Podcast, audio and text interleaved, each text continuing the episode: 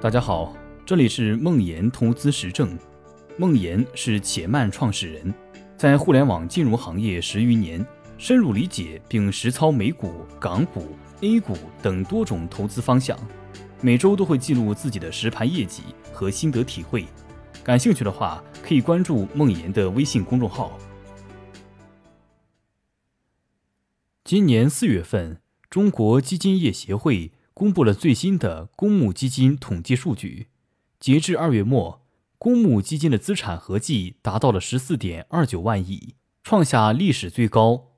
维基揭秘的柯志华老师做了一个解读，希望通过这个数据来分析基民的投资行为，很有趣。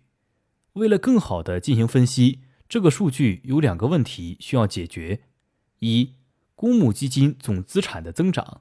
既包括基民的申购，也包括资产本身的上涨。二，公募基金的申购或赎回行为，既包括普通散户基民，也包括机构。我们先来解决第一个问题。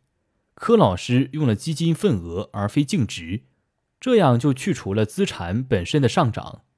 再来解决第二个问题，柯老师做了一个近似的假设。因为机构对指数基金份额的申赎更多的体现在股票型基金份额上，因此他用混合型基金份额来进行观察。先来看从二零一八年九月到二零一九年二月的情况，在最近半年的时间里，混合型基金份额从一万四千四百一十一点零一亿份减少至一万三千七百七十五点五二亿份，基民连续六个月净赎回。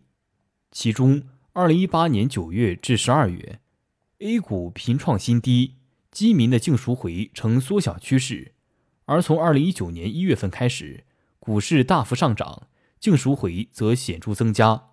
柯老师对比了上一轮牛市的情况，上一轮牛市从二零一四年九月起步，十一月沪港通进一步点燃了市场气氛，十二月上证指数单月上涨了百分之二十。从九月到十一月，基民一直在净赎回，直到十二月才扭转为小幅的净申购。再来看上一轮牛市最顶峰的三个月，从一五年四月到六月，当时股市的估值已经非常贵，从投资的角度来说是非常不适合投资的时间段。但基民的行为呢？二零一五年五月，混合型基金份额的净申购为。六千七百零三点四二亿份，是二零一四年十二月的六百倍，是上月末混合型基金总份额的百分之六十七。而这个总份额可是积累了将近二十年的时间。为什么基金赚钱，而基民却在赔钱？因为大部分的基金份额都申购在了市场最高最高的山顶上，这样贵的估值，这样的天量净申购。是典型的财富毁灭。你也许也会奇怪，那二零一四年十一、十二月的时候，明显市场进入牛市了，为什么那么多人赎回呢？很简单，如果你穿越回二零一四年的十一、十二月，你眼前的景象是这样的：二零零九年之后，被套牢的投资者们已经忍了五年，在这期间涨了又跌回去的情况也有过几次，现在好不容易赚钱了。不跑，恐怕又要跌回去了。谁知道后面是大牛市呢？而这些赎回的投资者，大多数又在二零一五年的牛市山顶追进去了。你也许还会奇怪，市场已经那么高了，泡沫那么严重，为什么这么多人前仆后继的去买呢？很简单，如果你穿越回二零一五年的五月，你眼前的景象是这样的：一百四十倍市盈率的创业板被认为还会更高。今天不买，就错过了此生最大的投资机会。你的资产每天都在上涨，对面的同事又多赚出一辆车，你还能忍得住吗？如果你认为上面的文字是要论证现在处于牛市初期，那么你错了。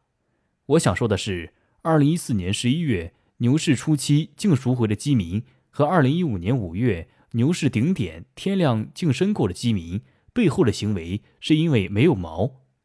锚的本意是船停泊时所用的工具，没有锚，遇到风浪，船就无法停泊。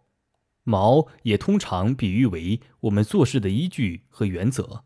有了毛，你才知道自己该干什么，在干什么。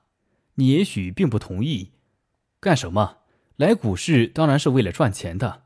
那就换个说法，我的意思是，这样的行为是因为并不知道股市中的钱是如何赚到的。比如，来说说我的毛：一、投资股市获利的根源是位于国民经济头部的上市公司的利润增长。这个值大概是年化百分之八至百分之十二。二，买的太贵是亏损最大的根源。一笔好的投资在买的时候已经锁定了收益率。三，除非市场估值太高，或者有更好的投资标的，不轻易卖出。做时间和好企业的朋友。当然，有了毛，你还需要克服自己的情绪，在贪婪和恐惧的时候。不会让情绪左右自己做出错误的行为。说来说去，还是格雷厄姆那句话：投资需要一个稳妥的知识体系作为决策的基础，并且有能力控制自己的情绪，使其不会对这种体系造成侵蚀。最后悄悄说一句，我让且慢的伙伴算了一下且慢用户的总持有份额的情况，答案不说你也猜得出来，没有净赎回。那是一条斜向右上方、没有回撤的曲线。欢迎关注梦言微信公众号，更多精彩内容与你分享。